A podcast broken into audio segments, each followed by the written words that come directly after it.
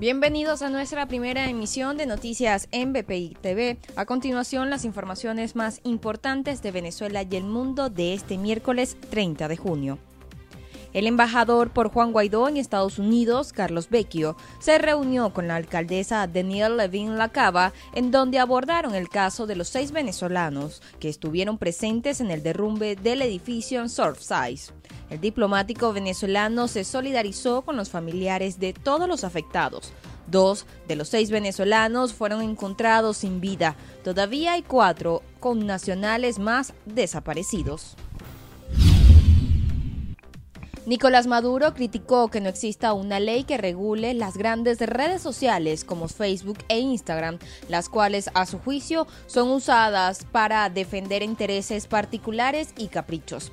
A su vez aseguró que las redes sociales fueron utilizadas para derrocarlo durante 2019 y 2020.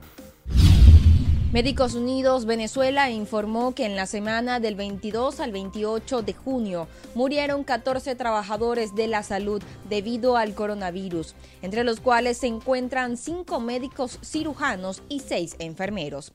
En total se contabilizan 683 fallecidos en el gremio. Los estados con mayor número de defunciones se encuentran Lara, Zulia y Bolívar. El Instituto de Meteorología e Hidrología informó que las concentraciones del polvo del Sahara irán disminuyendo en las próximas horas y señalaron que hay una onda tropical en el occidente del país que en su mayoría afecta con lluvias a los estados Zulia, Amazonas, Bolívar y las zonas centro-occidentales de los Andes y los llanos occidentales.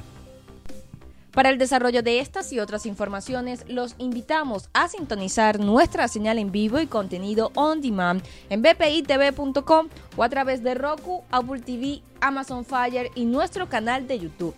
Síganos en las redes como arroba bpitv.